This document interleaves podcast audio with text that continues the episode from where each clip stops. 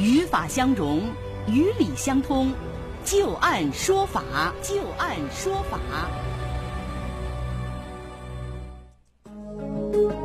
好的，欢迎大家继续关注收听由志金和律师张玉柱为您带来的旧案说法。那接下来我们和大家聊到的话题依然是和装修有关系啊，关于装修当中的环保条款。张先生委托某装修公司装修房屋之后，他和妻子就搬进了新居。可是没过多久啊，张先生就咳嗽了起来。后来不仅咳的是越来越严重，甚至还出现了眼睛充血、头痛等症状。随着身体越发的不适，张先生逐渐意识到可能是装修污染惹了祸，于是便委托专业检测机构对于他的房屋进行了家装污染的检测。检测结果显示，房屋当中空气当中的甲醛含量已经超出了国家标准的两倍之多。张先生于是将这家公司起诉到了法院，要求赔偿。装修公司就以张先生自行采购的家具也可能释放甲醛等有害物质为由，不认可检测的报告。审理过程当中，检测机构在空置的房屋内的检测结果依然是显示房屋室内空气不合格。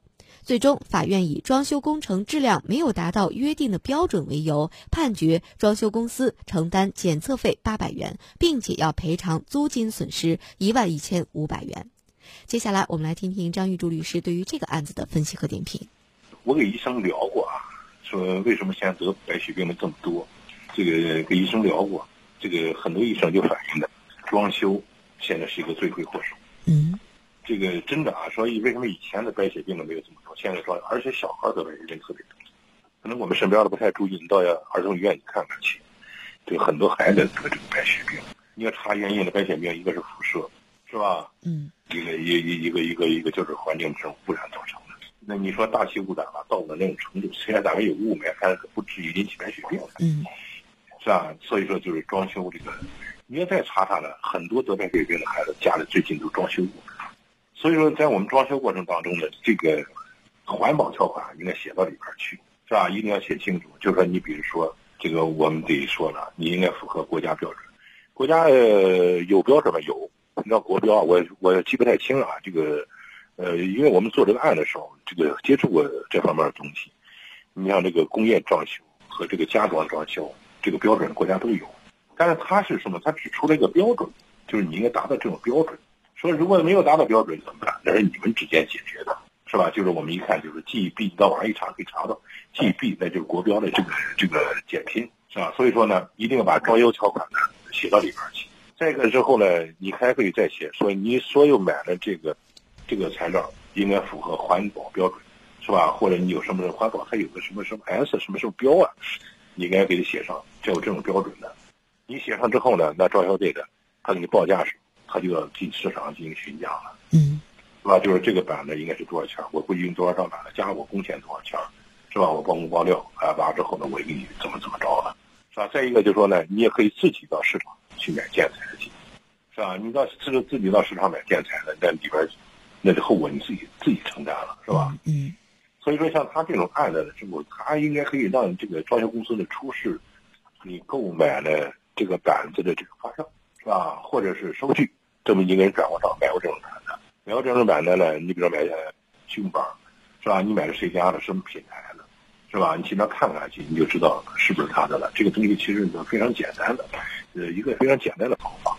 再一个，像它这种超标呢，如果它要是家具，那唯一的检测的方法，你把家具拆了挪出去，挪出去之后呢，空屋完了之后，把屋子放放一天味儿，放一天味儿，我再关上窗户，空屋子我再再来进行检查。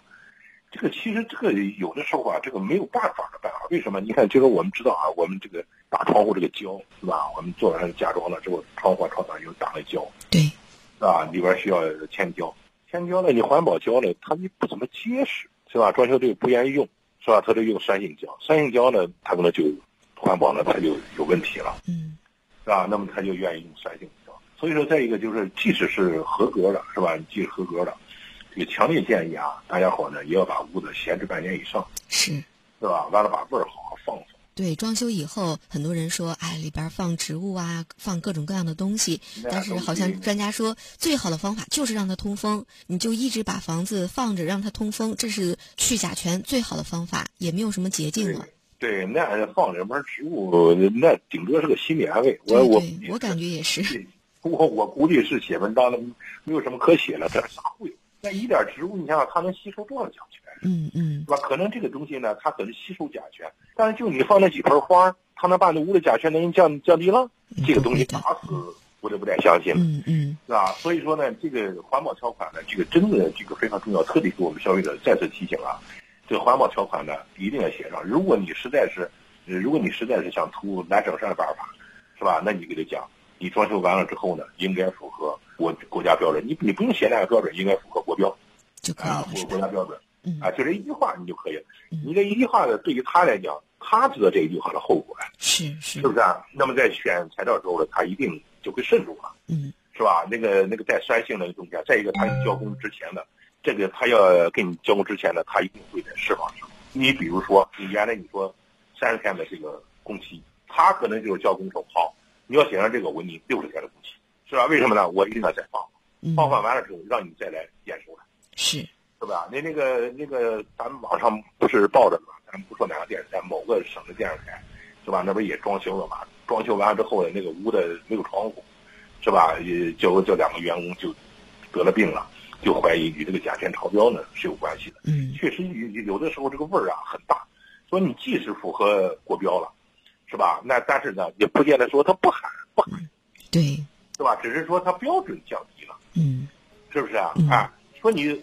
喝的这杯水，是不是啊？啊，你符合国家卫生标准了，但是大肠杆菌呢依然存在，是吧？只是说人类一般人呢，你能容忍到这种东西，你你可吃了你这这你不闹肚子，是不是啊？嗯啊，但但是呢，说说呢，即使符合国标，你也应该什么，把它好好放一放，对对，屋的闻的屋的没味儿了，通风，把窗户打开，是不是啊？放了两个月三个月的，好好吹一吹，啊，完了之后呢，你再测一测。确实没问题了，你再住大人吧还好一点，尤其孩子，孩子这种抵抗能力的非常非常弱，是是，是吧？所以说呢，孩子得白血病的，那你家你你你可就干嘛了？